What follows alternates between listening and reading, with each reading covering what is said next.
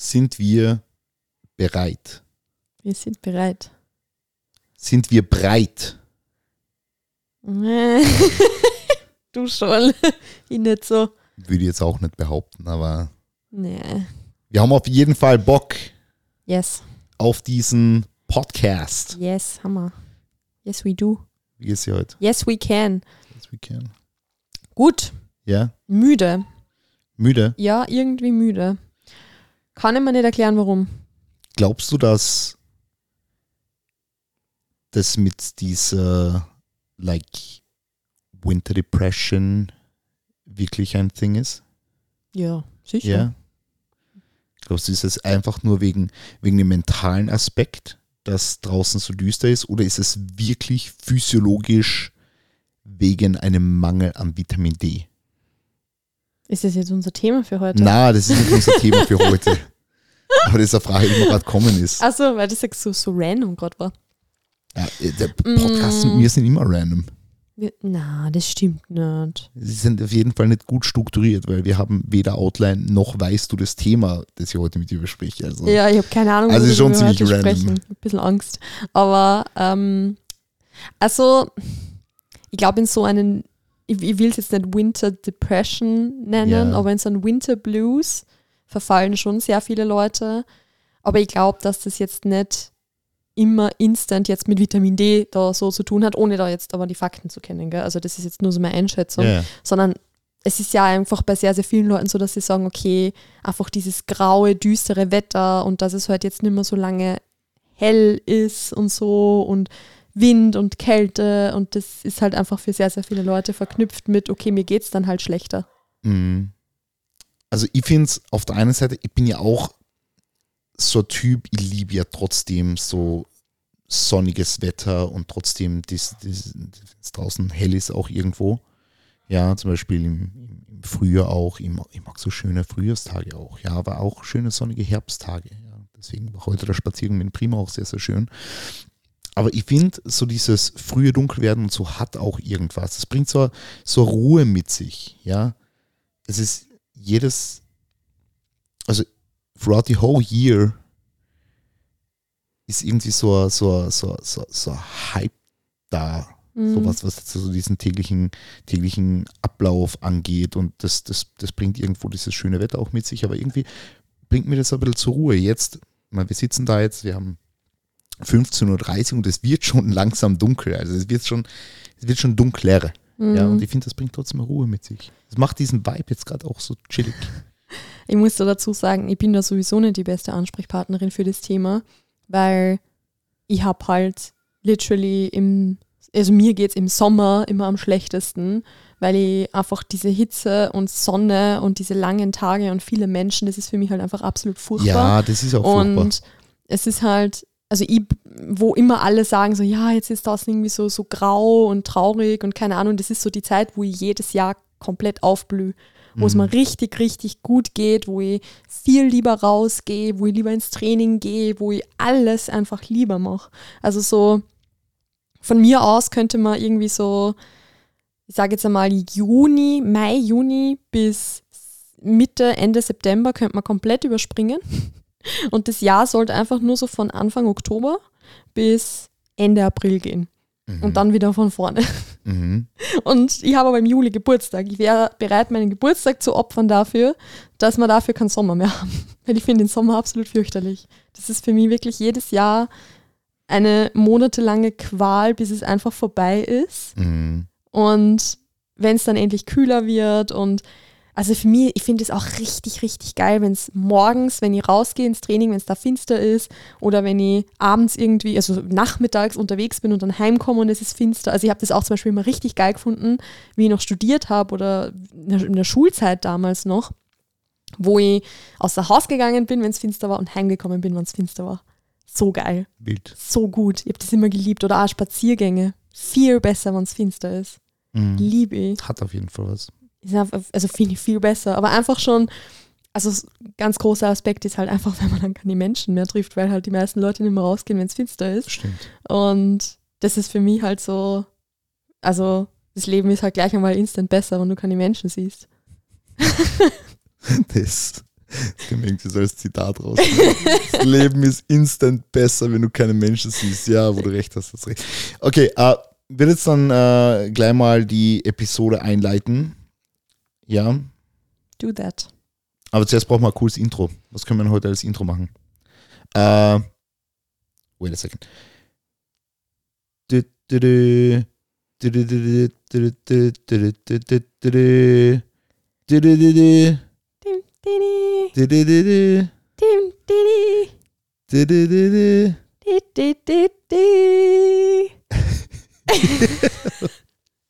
okay, das war jetzt nicht vorbereitet, gell? Also verzeiht, wenn das jetzt äh, hier etwas äh, unkoordiniert war, aber meine lieben Damen und Herren, herzlich willkommen zu dieser heutigen Episode vom Progress Podcast. Wir sprechen heute, ja, über was sprechen wir heute? Das wird sich jetzt gleich klären.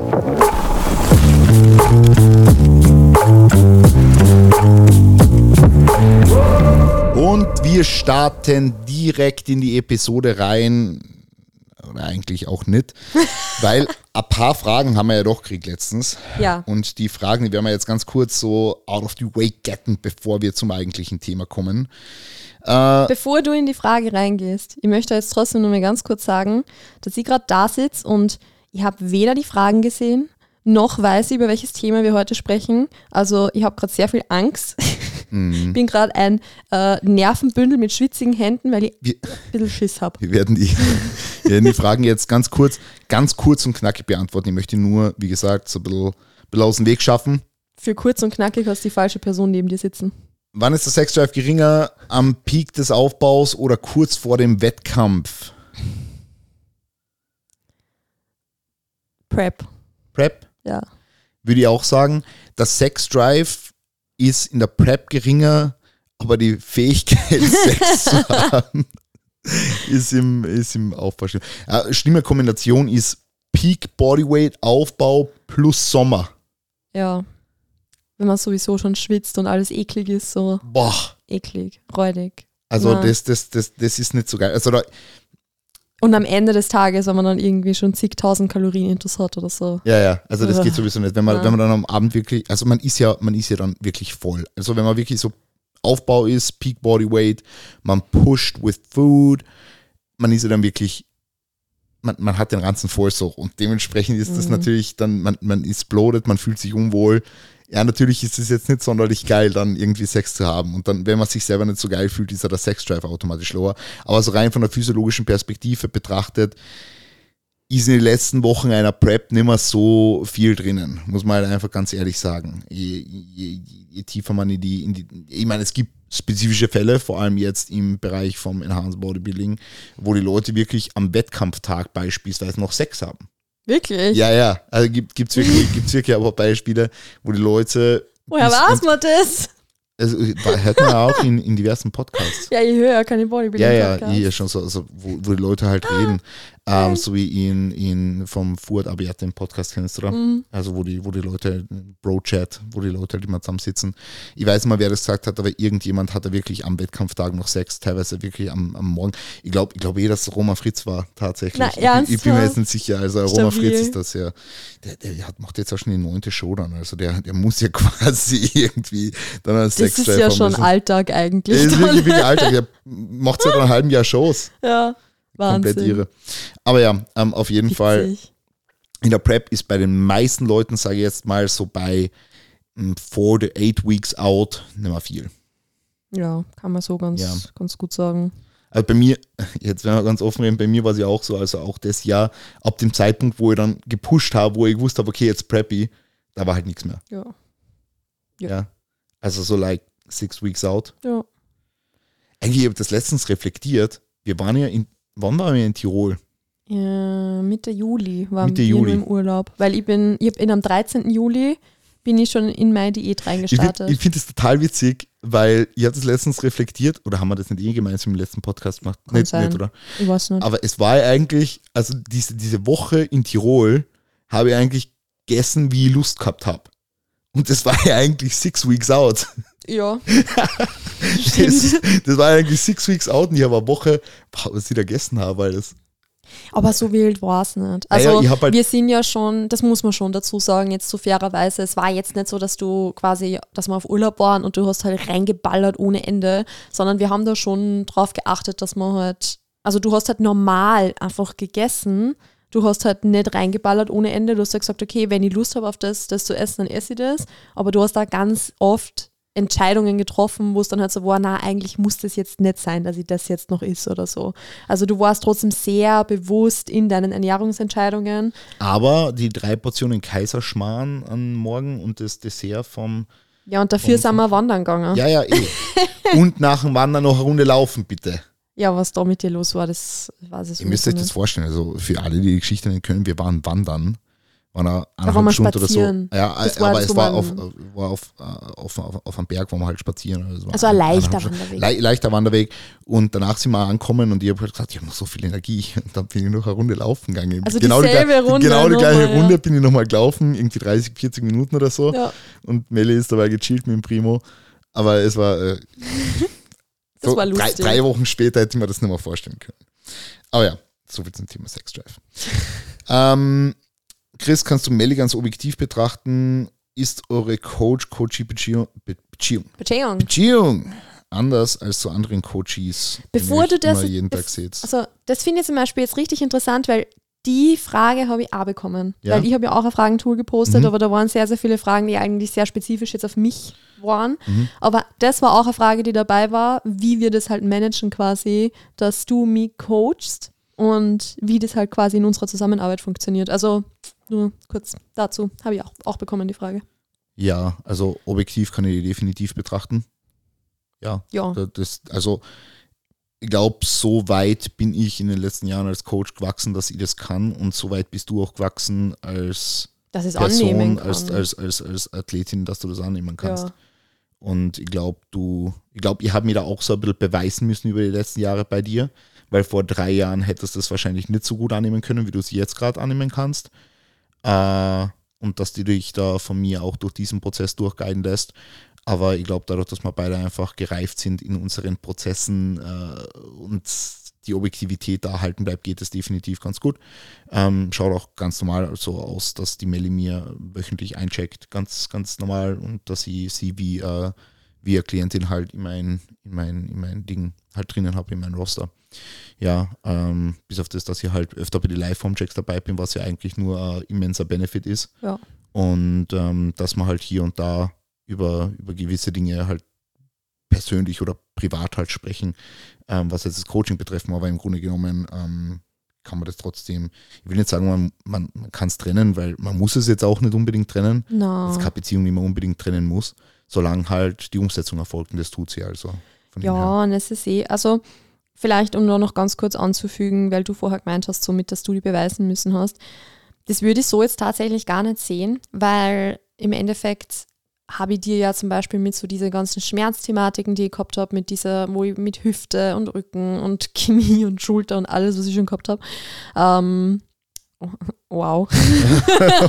Wenn man das so zusammenfasst, ist es viel. Ähm, ich habe dir da ja von Anfang an schon vertraut ja. mit diesen Dingen.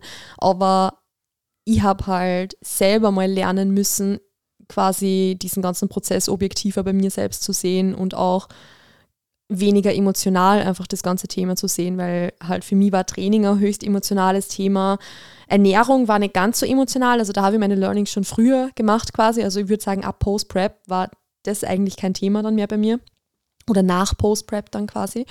Ähm, aber gerade eben so dieses, okay, meine eigene Form anschauen und irgendwie Training eben vor allem, das waren ja für mich, wie gesagt, höchst emotionale Themen und da habe ich ja zuerst einmal lernen müssen, mich emotional komplett abzugrenzen davon, weil dadurch, dass ich das halt so emotionalisiert habe, habe ich von dir da halt nichts annehmen können, so, weil da kommen halt, also das, da, da, da bin ich halt, weiß nicht, das, da, da habe ich sofort abgeblockt, wenn du da irgendwas gesagt hättest in die Richtung oder so. Und ich habe damals auch immer gesagt, ich könnte mich von meinem Partner nicht coachen lassen. Aber mittlerweile würde ich halt selber behaupten, dass ich, sage ich mal, großteils, man ganz unemotional, un, unemotional muss man es jetzt auch nicht sehen, meiner Meinung nach, Mhm. aber dadurch, dass ich den Großteil meines Prozesses einfach sehr emotional distanziert irgendwie approache, so, also quasi mir jetzt nicht mehr da irgendwie emotional fertig lassen mache, wenn eine Session nicht so läuft, wie sie laufen soll oder so. Ja. ist es halt was ganz anderes. Also das ist halt viel, viel easier. Und es ist auch zum Beispiel, ich glaube, es spielt trotzdem auch mit rein, dass wir beispielsweise nicht gemeinsam trainieren.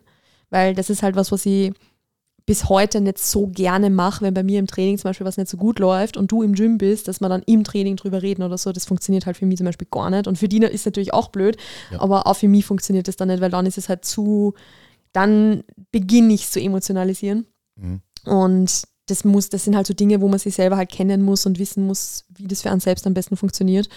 Aber ja, wie gesagt, also ich glaube, das war jetzt weniger ein Du hast dich beweisen müssen, sondern einfach ich habe in dem Prozess mich sehr, sehr viel weiterentwickeln müssen, sodass ich jetzt an dem Punkt bin, wo ich sagen kann, okay, easy going.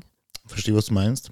Aber ich glaube, ich habe mir trotzdem irgendwo beweisen müssen, weil ich glaube nicht, dass du dich vor drei Jahren von mir preppen hättest lassen. Das stimmt. Das ja. stimmt, aber vor drei Jahren war es ja auch noch nicht so e. präsent, dass du e. über, also es wäre ja sowieso kein Thema gewesen, e. weil da ja noch gar nicht so dieses Ding war, dass du halt Prep-Coaching jetzt mhm. spezifisch zum Beispiel angehst. Ja. Also da natürlich, da wollte ich halt dann auch zu jemandem gehen, der halt schon mehr Erfahrung hat, auch mehr als auch der, der Coach, den ich davor hatte. Ja. Weil mein Coach war super, also wirklich ähm, no, no bad feelings oder, oder irgendwas.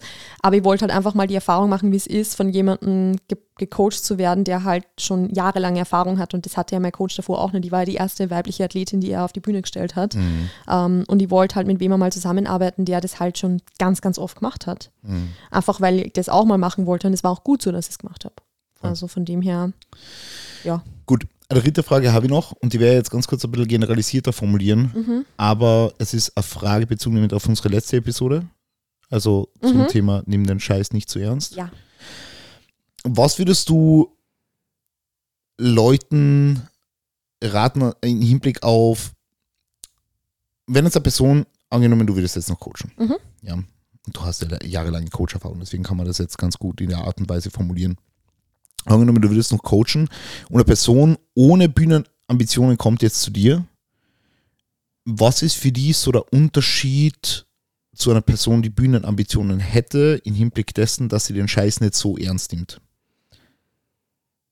Boah, das ist also ja, wie würdest du, ja. wie würdest mhm. du so generell alles approachen? Würdest du vielleicht mit, mit Bodyweight nicht so aus der Komfortzone rausgehen? Oder würdest du, würdest du sie tendenziell in, in, in bestimmten Urlaubsphasen dann noch flexibler sich ernähren lassen? Oder würdest du mhm. das Training irgendwie unterschiedlich approachen? Oder kann, kannst du da irgendwas Generelles dazu sagen vielleicht? Boah, das ist richtig, richtig schwierig, weil das halt wirklich so von Person zu Person unterschiedlich ja. ist. Also ich habe wirklich also ich habe ja sehr, sehr viele Leute bei mir im Coaching gehabt, also sehr, sehr viele Frauen vor allem im Coaching gehabt, die eh genau dieser Typ Mensch waren, die halt eigentlich keine Bühnenathletinnen beispielsweise waren und nie sein wollten, aber halt den Scheiß haben. viel zu ernst genommen mhm. haben. Also zum Beispiel halt jetzt im, also das ist jetzt natürlich ein bisschen hart formuliert, aber halt mit, mit der Beziehung zum Essen halt Probleme gehabt haben, eben weil sie es viel zu lang, viel zu diszipliniert beispielsweise gemacht haben, weil Leute, die Probleme mit dem Essen haben, haben ja nicht das Problem, dass sie zu wenig Disziplin hätten, sondern meistens, dass sie halt viel zu lang, viel zu viel Disziplin angewandt haben und deshalb halt dann Probleme entwickelt haben. Mhm. Und durch das kann man das, glaube ich, schon mal in dieselbe Kategorie unter Anführungszeichen einordnen von die haben es halt auch unter Anführungszeichen zu ernst genommen. Und da habe ich es aber auch ganz unterschiedlich gemacht, weil bei manchen war es halt dann einfach so, dass man sagen müssen hat, okay, man muss das Ganze ein bisschen konservativer und vorsichtiger angehen, was jetzt so die Rate of Gain und diese Dinge betrifft, weil dieser Prozess für die so schwierig ist. Und da war es dann auch bei weitem nicht so, dass wir gesagt haben, okay, wir müssen jetzt irgendwie 10 Kilo über die Komfortzone drüber pushen, so, weil wozu? Ja. Und bei einer anderen Person war aber genau das, das, was das Richtige war, dass wir gesagt haben, okay, um dich halt komplett von diesem Prozess oder von diesem, von deinem Körper zum Beispiel jetzt auch, also dass dein Körper so lean ist und so, so ein bisschen so detachen, gehen wir ganz bewusst sehr hoch rauf. Das habe ich auch mit vielen Leuten gemacht, die nicht auf die Bühne wollten. Ja. Einfach um einmal wieder zu lernen, was es heißt, flexibel zu essen, um einmal zu lernen, was es heißt, okay, wie schlimm ist es wirklich jetzt, Bodyfat zuzunehmen, um einfach mal zu realisieren, wie geil Training ist, wenn du mehr Bodyfat hast und so weiter. Also wo wir schon ganz bewusst höher gepusht haben, obwohl die nie auf die Bühne wollten. Und darum finde ich es halt, ich glaube, das, also ja, vielleicht kann man es schon ein bisschen unterscheiden in Bezug auf das, dass man halt sicher, wenn, wenn jetzt jemand irgendwie Bühnenziele hat, dass man halt die Person auch an diese Ziele immer wieder mal erinnern kann und sollte und dass das halt irgendwo, dass die Dinge, die man macht, halt Mittel zum Zweck für dieses Ziel sind. Aber Leute, die keine Bühnenziele haben, haben ja irgendwelche anderen Ziele. Und dann ist ja das, was man macht, auch Mittel zum Zweck dorthin. Also durch das, Also wie immer individuell. wie immer. Also es ist wirklich, ich würde da jetzt gerne ein bisschen eine konkretere Antwort geben, aber das ist wirklich Ich glaube, es ist nicht notwendig. Ja. Ich glaube, es ist schon. Also das ist wirklich was, was ich bei jeder Person zum Beispiel jetzt anders gemacht habe. Und es ist ja auch am Ende des Tages so, es gibt ja auch super viele Leute, die halt einfach Spaß an dem Ganzen haben, wo in denen auch Muskelaufbau nicht mal so wichtig ist. Mhm. Und da ist halt auch so das, okay, so wie viel muss man die Leute halt dann wirklich pushen? Mhm. Bis sie vielleicht, dass sie halt merken, wie cool es ist, im Überschuss zu trainieren. Aber ja, ist halt auch nicht so das, also wie gesagt, super individuell. Mhm. Ich habe auch super viele Leute gehabt, die, die trainiert haben und gar nicht getrackt haben und so weiter. Also Mhm. ja. Ja, interessant. Okay, cool. Ja, ähm, gehen wir vielleicht zum eigentlichen Thema über. Können wir gern machen, aber ich kann keine coole Überleitung machen, weil ich nicht weiß, worum es geht. Sollen wir vielleicht einmal, sollen wir vielleicht einmal eine Sache ganz konkret feststellen? Wa- Was ist eigentlich von meinen Paar Sneaker, die ich habe, so dein Lieblingspaar? Wow. Ich sehe ja von, von meinem Winkel aus nicht alle. Das ist jetzt ein bisschen eine blöde Frage tatsächlich. Schon. Weil ich, wie, gesagt, ich, ich sehe super viele nämlich nicht und ich Ja. brauche aber den Blick auf alle, damit ich sagen kann. Aber ich finde die, die mit den rosa Schuhbändern da hinten, die gefallen mir extrem gut. Okay. Also die gefallen mir extrem gut, wenn ich sie anziehen müsste, sagen wir Mhm. so. Mhm. Ähm, was sind das für welche? Wie heißen die? Jordan One High, äh, ich, weiß, ich weiß gar nicht, wie der Colorway heißt, so Wash Black, glaube ich, oder so. Die sind super schön. Also so grau-weiß mit die innen schwarz, glaube ich, gell? mit Mhm. so rosa, hellrosa Schuhbänder. Die sind echt schön. An dir? ja, Keine Ahnung. okay. Müsst ihr an dir sehen, dass ich sagen kann. Es soll jetzt auch ein Thema der heutigen Episode sein. Ich Ja, würde ich heute nämlich äh, gerne drüber sprechen. Ähm, es gibt ja viele Leute, die haben jetzt zum Coachen angefangen. Mhm. Ja, also sehr viele Leute. Und äh, ich weiß, gehen wir schon wieder so ein bisschen in die, in die, in die Marketing-Richtung rein, aber du bist ja jetzt quasi hauptberuflich Marketerin. Nicht nur Marketing, quasi. Qua, quasi. qua, quasi. Ähm, du, du, du bist jetzt eigentlich Fulltime im Marketing tätig Yes. und arbeitest ja auch mit vielen, mit vielen aufstrebenden Coaches. Jetzt nicht nur aus dem Fitnessbereich, muss man sagen, auch aus vielen anderen Bereichen, die sich da Input von dir holen, sei es jetzt über äh, Coaching oder Consult Calls oder dann wirklich über, über, über ja, das, das, das Auslagern von, von Social Media Marketing. Ist ja jetzt auch schlussendlich egal. Mm, Ich möchte es heute so ein bisschen konkret vielleicht gestalten für aufstrebende Coaches. Deswegen vielleicht fangen wir mal an mit so diesen, diesen, diesen großen Fehlern, die du in einer Internetpräsenz von Online-Coaches siehst oder ja, nennen wir es wirklich jetzt am Anfang, es wirklich konkrete Fehler, wo du vielleicht ansetzt oder wo du sagst, es sind absolute No-Gos, wo die Leute schon mal ein deutliches Level abmachen können, was jetzt Kundengewinnung betrifft, beziehungsweise generell einfach ihre Präsenz auf Social Media. Mhm.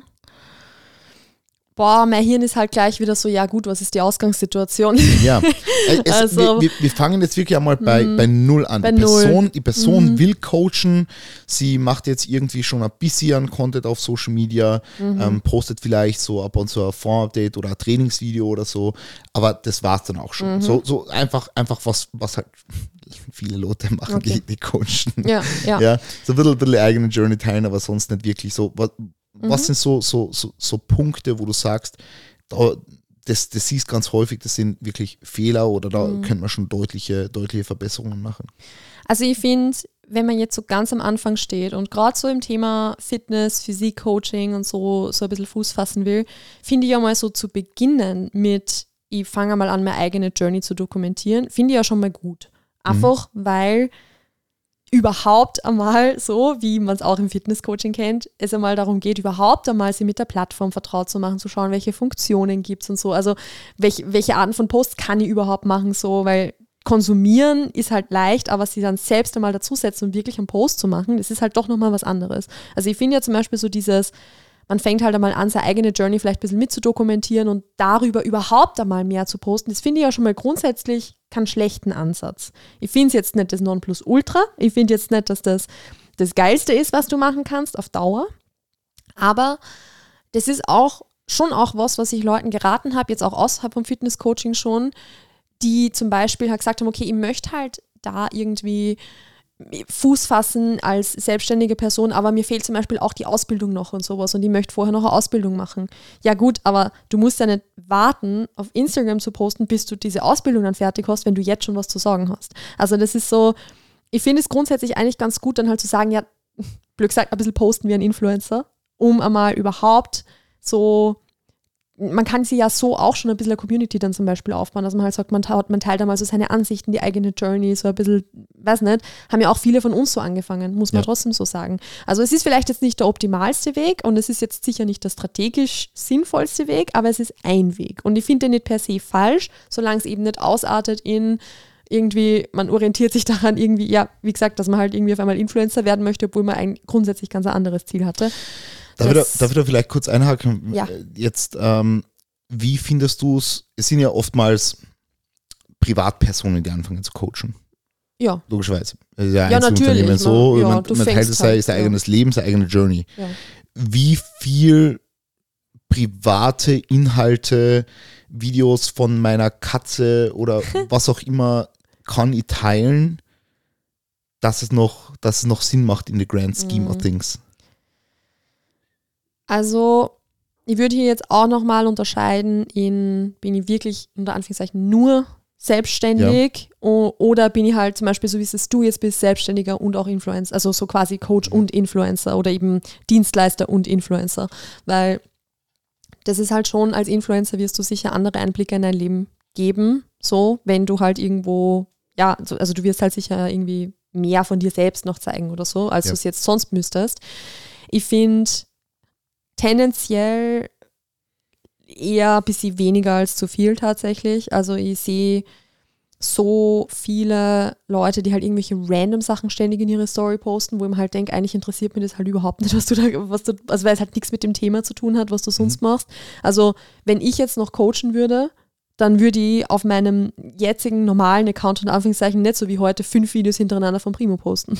Ja. Weil es einfach null Bezug zu dem eigentlichen Thema hat und weil die Zielgruppe halt nichts draus mitnehmen kann. Und das ist sowas, das kann man halt hin und wieder mal machen, Hundevideos und so, ja, kommen eh immer gut an, lustig, holla Aber das Problem ist halt, wenn die Leute mir halt für ein bestimmtes Thema folgen, zum Beispiel wie es bei mir jetzt ist mit Marketing und die, wo ich halt sehr, sehr viel mache über Instagram-Marketing, über Selbstständigkeit, über Podcasting und so weiter und so fort, dann werden die Leute das ein, zweimal cool finden, wenn ich ein Video von meinem Hund random reinposte, weil es lustig ist. Aber spätestens beim fünften Mal denk, denken sie die Leute, ja gut, aber that's not what I'm here for. Mhm. Und werden dann halt die Story zum Beispiel nicht mehr schauen. Und das ist halt genau sowas.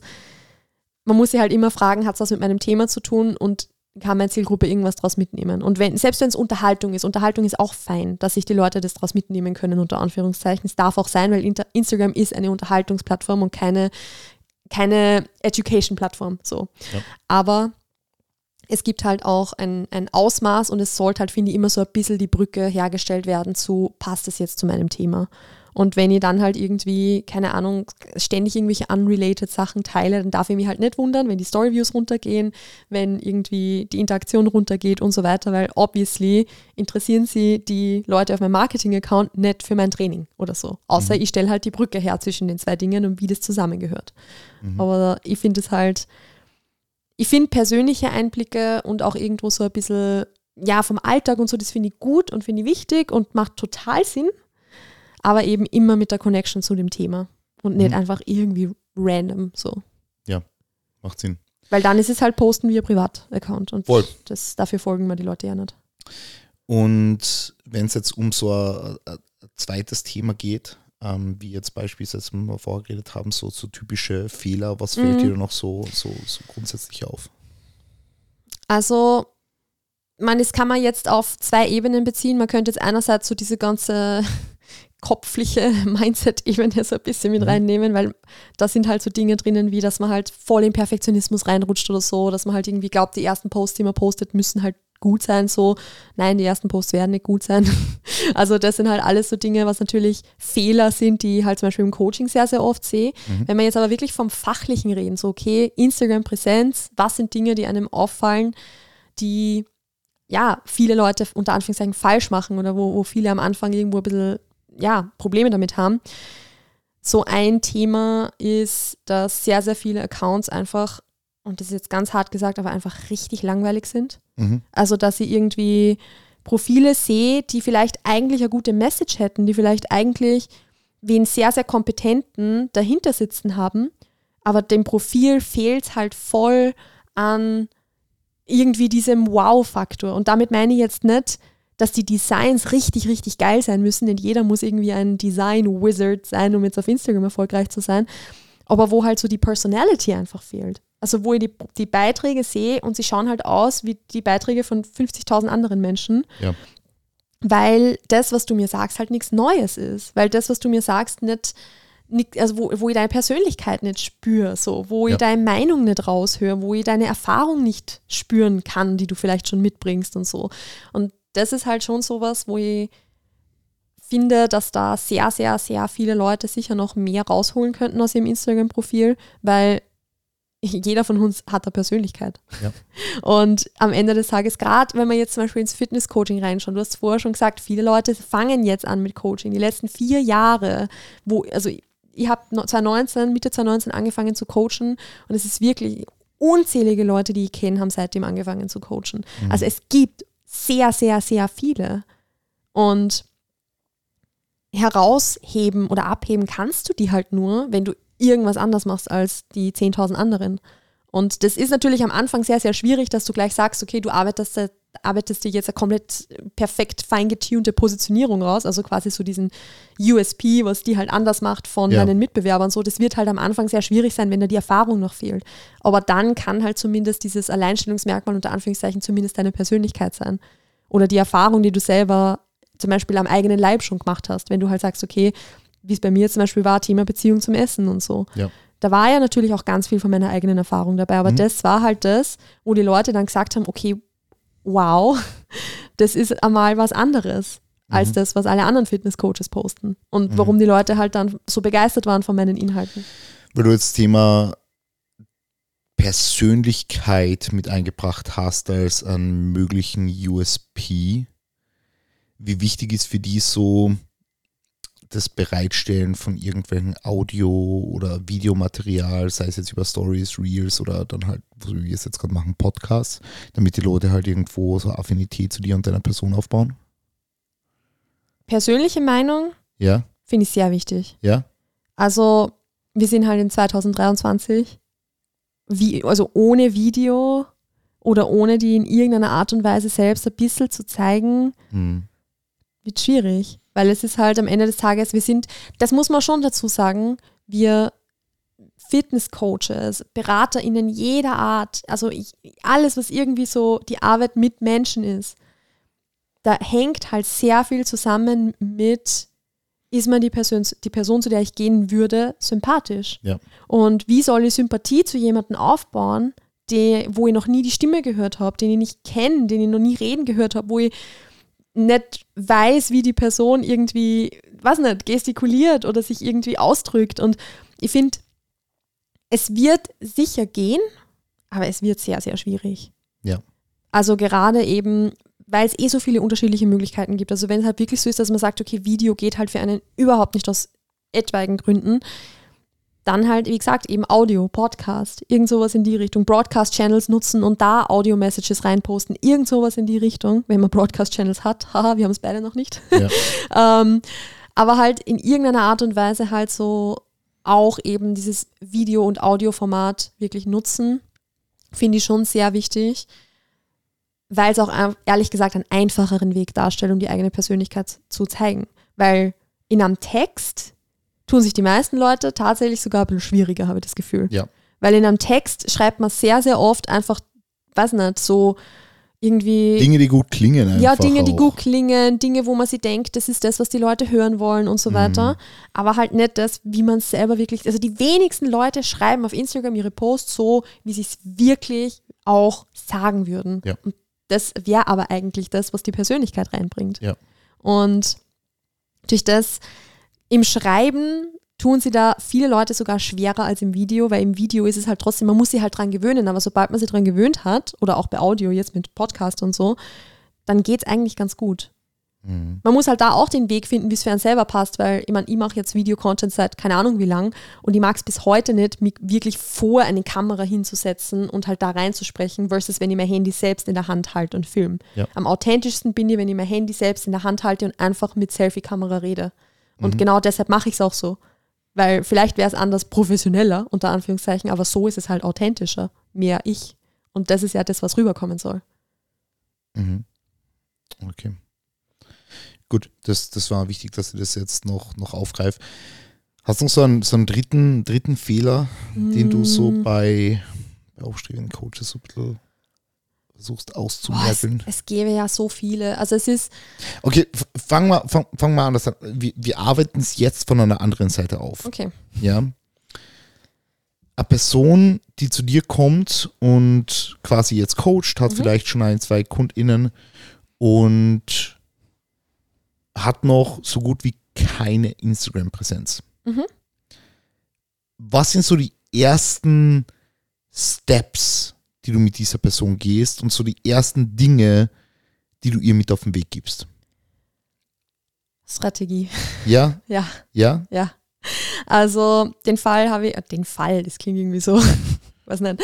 Aber das, die Situation habe ich ja jetzt schon sehr, sehr oft auch, upsi, jetzt hätte ich fast das Mikro umgeschmissen, ähm, habe ich ja schon sehr, sehr oft jetzt in der 1 zu 1 Beratung oder eben auch im Coaching gehabt, dass Menschen gesagt haben, okay, ich habe zum Beispiel schon über Mundpropaganda sehr, sehr viele Kunden bekommen, ich kriege von dem anderen Kunden weitergeleitet oder so ähm, und weiß auch, also würde mir gern selbst ein bisschen auf die Beine stellen, weiß aber nicht, wie ich das auf Instagram mache.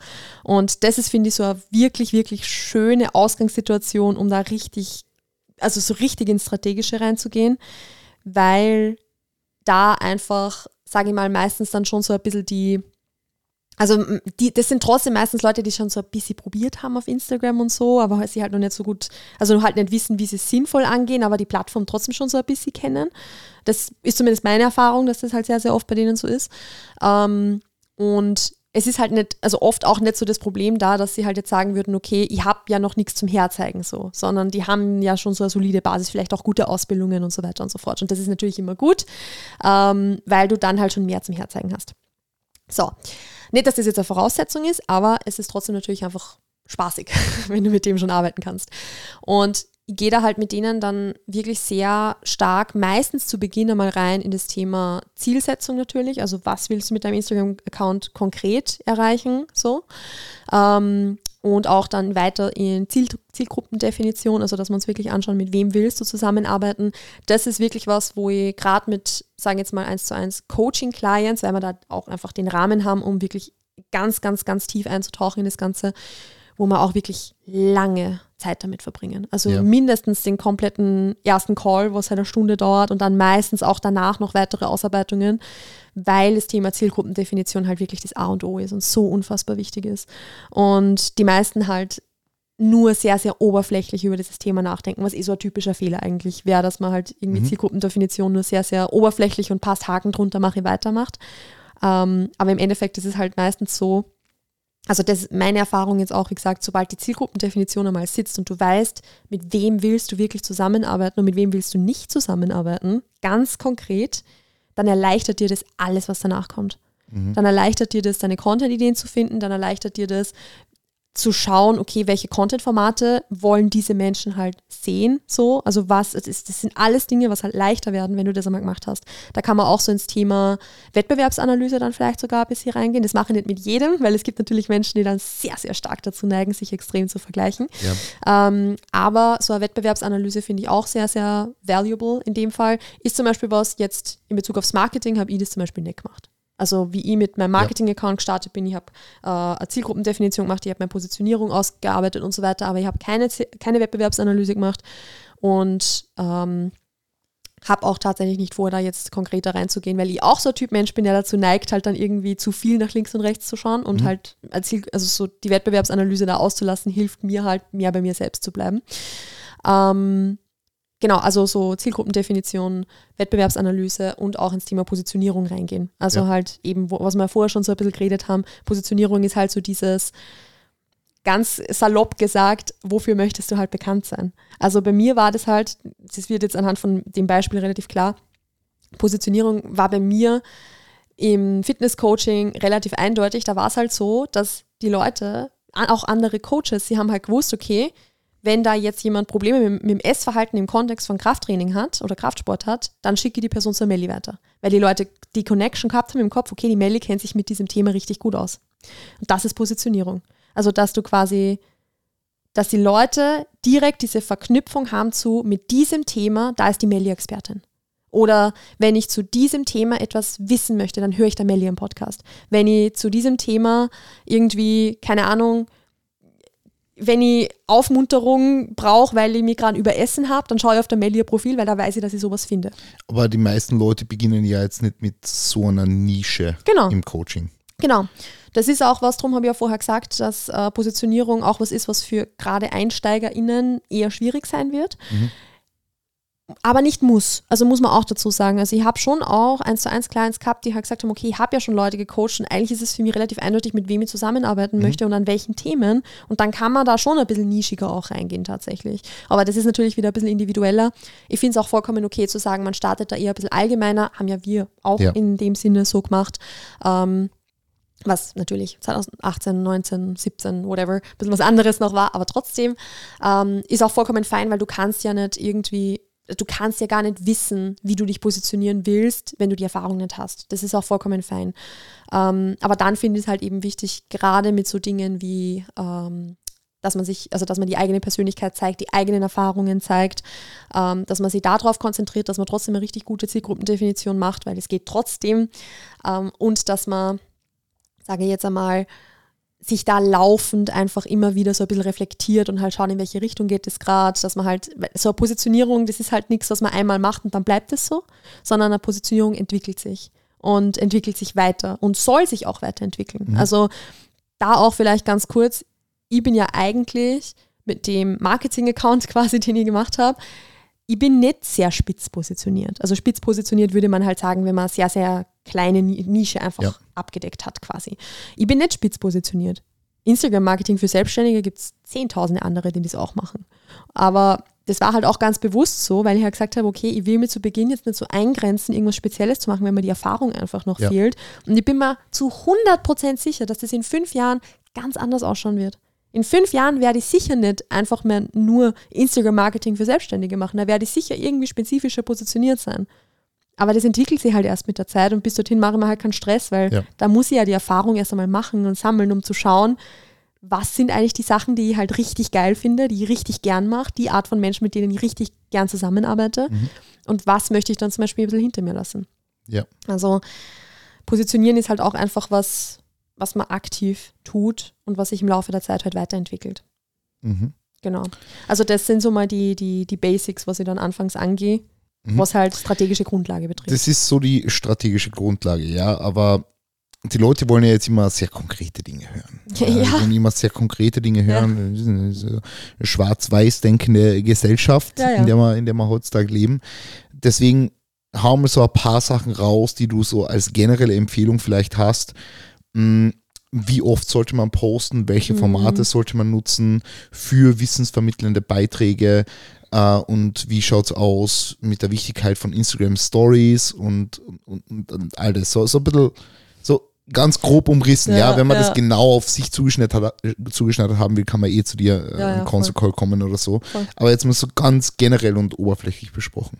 Es ist eh, es ist, also in meiner Welt hast du gerade fünf verschiedene Fässer aufgemacht. Ja, eh, das weiß ich, ja. Aber ähm, also es ist, ich finde, wenn man jetzt, ich, ich gehe immer noch aus von, man startet gerade erst Mhm. mit dem Ganzen und so, weil sonst, wenn ich da jetzt versuche, irgendwie unterschiedlichste Zielgruppen abzudecken, dann sitze ich morgen noch da. Ähm, aber ich würde einfach mal sagen, was, also die Posting-Frequenz, die dir erlaubt, consistent zu sein, ist die richtige. Wenn das jetzt einmal pro Woche ist für einen Start, dann ist es auch okay. Wenn du sagst, du schaffst es jeden Tag zu posten, dann post halt jeden Tag. Also das ist halt, es ist sinnvoller zu sagen, du postest vielleicht dreimal pro Woche, pro Woche und schaffst das halt die nächsten Jahre durchzuziehen, als du postet halt jetzt zwei Wochen lang siebenmal pro Woche, brennst dann aus und ghostest deine Community für drei Monate. Und das ist das, was halt lei- leider meistens passiert. Deshalb tue ich mir natürlich auch schwer zu sagen, ja, post halt einfach so viel es geht quasi, weil das funktioniert halt für die meisten nicht, weil die meisten Leute, die sich halt selbstständig machen, die haben noch irgendwas anderes nebenbei. Ja. Studium oder Vollzeitjob oder irgendwas anderes. Mhm. Und deshalb Natürlich ist es gut, wenn du mehr posten kannst, weil es einfach mehr Möglichkeiten sind, um dich und deine Persönlichkeit und deinen Content, deine Expertise vor die Augen potenzieller Clients zu bekommen. Mhm. Natürlich ist es geil, wenn du mehr posten kannst. Aber, und, und man muss auch dazu sagen, natürlich ist es auch reichweitentechnisch und so einfach cool, weil du kannst halt dann viel schneller schauen, was funktioniert, was funktioniert nicht, was kommt gut an, was kommt nicht so gut an und halt schneller mehr von dem machen, was gut ankommt. Wenn du die Kapazitäten hast dafür zu sagen, okay, ich kann da relativ, relativ viel in kurzer Zeit machen, dann macht es auf jeden Fall Sinn. Mhm. Aber für die meisten Leute, und das ist halt einfach die Erfahrung, die ich gemacht habe jetzt im letzten Jahr, wo ich mit vielen Menschen schon zusammengearbeitet habe, ist es einfach nicht realistisch, zu sagen, du postest jeden Tag. Und da finde ich zum Beispiel jetzt irgendwie zu sagen, okay, Mindestmaß zweimal pro Woche beispielsweise, finde ich schon mal wirklich gut mit drei bis viermal pro Woche bist richtig, richtig gut dabei und alles, was drüber ist, ist echt schon top-notch, würde ich jetzt einmal so behaupten. Wenn du es mehrmals am Tag postest, ja, werden die wenigstens jetzt gerade am Anfang natürlich schaffen. Ja. Also das wird, wird für die meisten nicht realistisch sein. So, soviel mal zum Thema Posting-Frequenz. Posting-Formate würde ich tatsächlich mich auch gerade zu Beginn einfach einer Vielfalt an Formaten bedienen. Also, dass man wirklich sagt, man macht Karussellposts, man macht Reels gleichermaßen, probiert sich da einfach ein bisschen aus, auch dazu vielleicht ganz kurz, Formate stimmt eigentlich nicht. Das sind eigentlich Content-Typen, die man macht. Die Formate sind dann das, womit man die Typen quasi befüllt. Also mhm. wenn ich jetzt zum Beispiel sage, okay, ich mache ein Talking Head Reel, wo ich in die Kamera spreche und irgendwas erkläre, dann wäre das, dieses informative Talking Head Reel wäre das Format. Das Reel wäre eigentlich der Content-Typ. Mhm. So. kurz klugscheißen zwischendurch. Ähm, aber da, dass man sich da einfach an, bei den Content-Typen mal ausprobiert, weil jeder hat halt Stärken und Schwächen. Voll. Und dass man da halt dann schaut, okay, wo kann ich mein Message am besten rüberbringen? Und Persönlichkeit. Und meine Persönlichkeit am besten ja. rüberbringen und was fällt mir auch leichter zu machen? Beziehungsweise was, also ja, was fühlt sich für mich einfach natürlicher und authentischer an? Ähm, und das weiß ich natürlich auch erst, wenn ich von beidem einmal mindestens 30 oder so gemacht habe. Also ja. wenn ich von beidem einfach mal ganz viel ausprobiert habe und geschaut habe, was liegt mir halt ein bisschen mehr. Also das würde ich auf alle Fälle raten und dann sagen es eh die Insights. Beziehungsweise auch so ein bisschen einfach, wenn man halt drüber schaut, okay, was kommt halt besser an bei der Zielgruppe? Wo kriege ich mehr Kommentare? Wo kriege ich, wo, was wird öfter gespeichert? Wo kriege ich mehr Rückmeldung drauf? Also wo, wo kriege ich mehr Reichweite? Also das kann man sich dann natürlich anschauen und sollte man sich auch anschauen, finde ich, dass man da regelmäßig einen Blick in die Insights reinwirft. Genau, so viel mal zu den Typen. Also da gibt es jetzt auch nicht so diese Empfehlung von mach genau das oder mach genau das, ja. weil ich kann, also ich, ich kenne wirklich sehr, sehr gute Profile mit großer Reichweite, die noch kein einziges Reel gepostet haben. Ja. Also das sind halt so Dinge, drum finde ich es nicht so gut zu verallgemeinern, ja, mach halt Reels für Reichweite so. Also auch bei mir merke, ist, dass meine Karussellposts und meine Reels schon halbwegs gleich auf sind. Die Reels sind schon teilweise ein bisschen, weil es halt teilweise auch unterhaltsamer sind, ein bisschen lustiger sind, die sind halt reichweitentechnisch ein bisschen besser. Ähm, aber wenn ich jetzt so diese informativen, unter Anführungszeichen, Posts nehme, die haben eigentlich gleich viel Reichweite, egal ob ich jetzt ein Reel oder ein Karussellpost mache. Mhm. Also deshalb Insights anschauen. Ähm, Stories, glaube ich, hast du mir auch noch gefragt, gell? Ja, genau. Was war da die Frage? Einfach wie wichtig das ist und auch, ich dass mhm. das äh, in die Kamera sprechen und so, dass das ein Thema ist. Darf ich ganz kurz fragen, wann die Episode rauskommt? Ich, weiß es Jetzt nicht. relativ schnell ja, wahrscheinlich. Relativ ja? schnell. Deswegen muss ich auch ganz kurz Werbung machen für die Black Week bei ESN.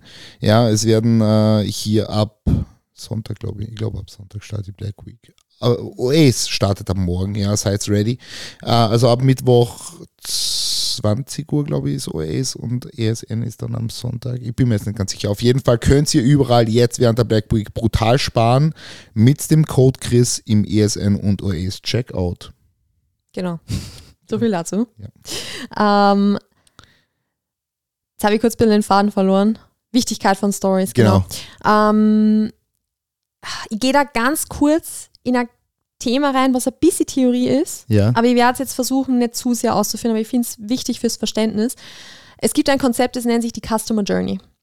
Die Customer Journey ist im Endeffekt dieser Prozess, den ein Mensch durchmacht, quasi von ich lerne dich jetzt als Coach oder was auch immer kennen, ich weiß, mhm. dass es dich gibt, ich sehe dein Angebot, ich baue Vertrauen zu dir auf, zu, okay, ich kaufe dann bei dir.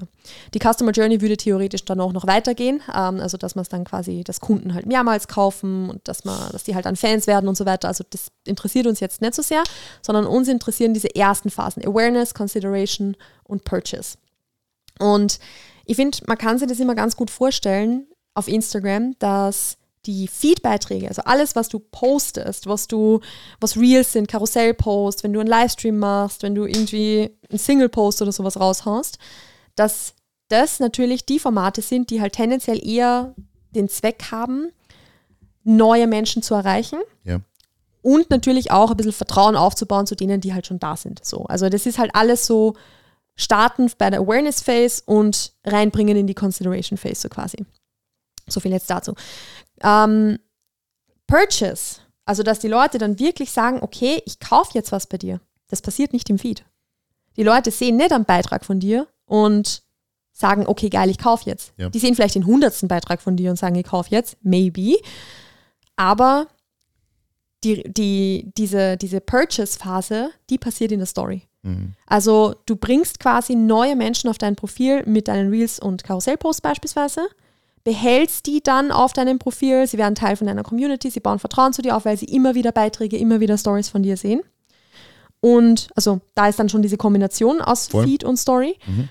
Und dass du die dann convertest, dass die dann zu dir ins Angebot kommen, egal ob das jetzt das Kaufen von einem Online-Kurs ist, dass sie irgendwie äh, sich für irgendwas anmelden, dass sie deinen Podcast Coaching kommen. hören oder dass sie eben ins Coaching kommen, genau.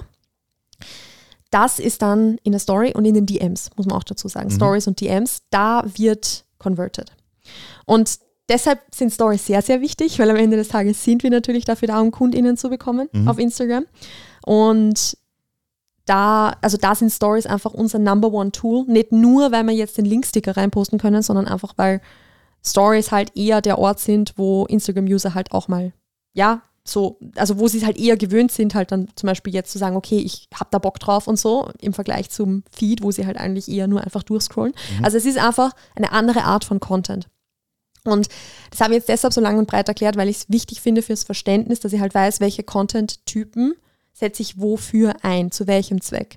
Und wenn ich halt weiß, okay, meine Instagram-Story wird eh nur von Menschen gesehen, die mich schon kennen, dann werde ich da mein Angebot halt oder mein Coaching in dem Fall jetzt auf eine ganz andere Art und Weise schon präsentieren können, als für jemanden im Feed, der das zum ersten Mal sieht. Ja. So, also das ist einfach eine andere Intention. Und ich habe jetzt vorher ganz frech gefragt, wann diese Episode online geht, weil ähm, ich da tatsächlich eine Masterclass habe dazu. Die heißt Story Secrets und die hat nämlich jetzt ein Makeover bekommen. Okay.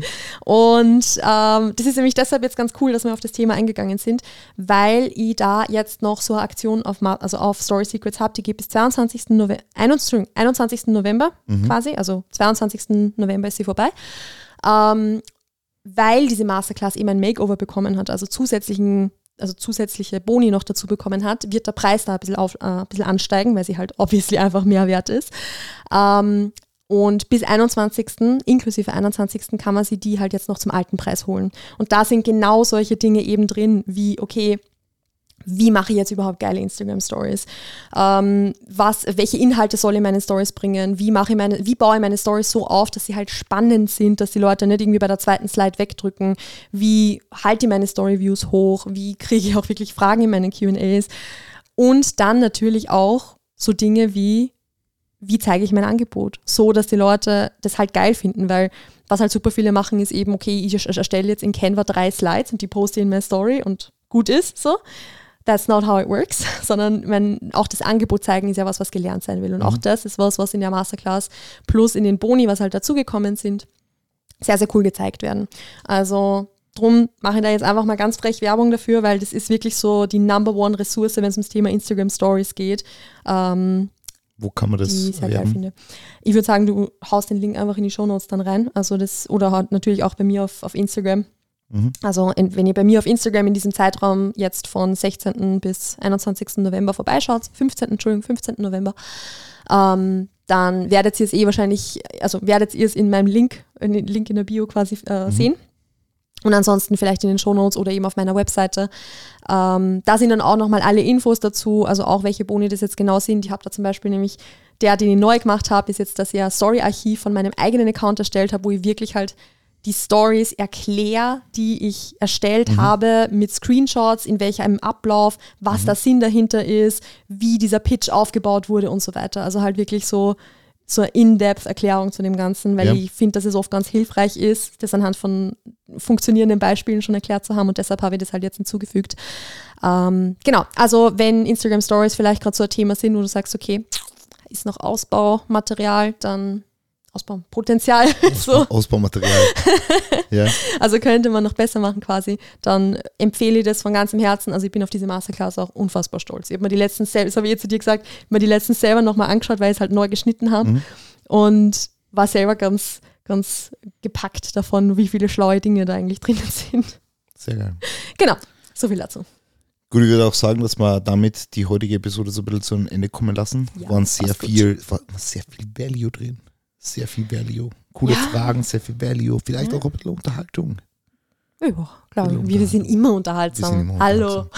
sind wir immer unterhaltsam? Ich glaube, wir sind immer unterhaltsam. Ich glaube schon. Hast du sonst noch irgendwelche abschließenden Worte? Nein, eigentlich noch irgendwas nicht. anderes, was du pitchen möchtest? Komm ins Coaching. Link in der Bio. Nein, also ich möchte einfach nur Danke sagen, weil ich rede sehr, sehr gerne über das Thema Marketing ja. und auch sehr, sehr gern sehr ausführlich. Und du also, hast heute nicht erwartet, dass wir über das Thema sprechen. Na, umso happier bin ich jetzt. Ja, das ist, ja das ist cool. Warte, da kann man schon mal applaudieren. wow. Wow. Das war's dann auch schon. Na, ähm, Leute, vielen lieben Dank. Yes fürs Zuhören. Muchas gracias. Hat uns extrem, extrem, extrem gefreut. Und ich hoffe, ihr seid beim nächsten Mal auch wieder dabei. Wenn es wieder heißt, let's progress. Yes.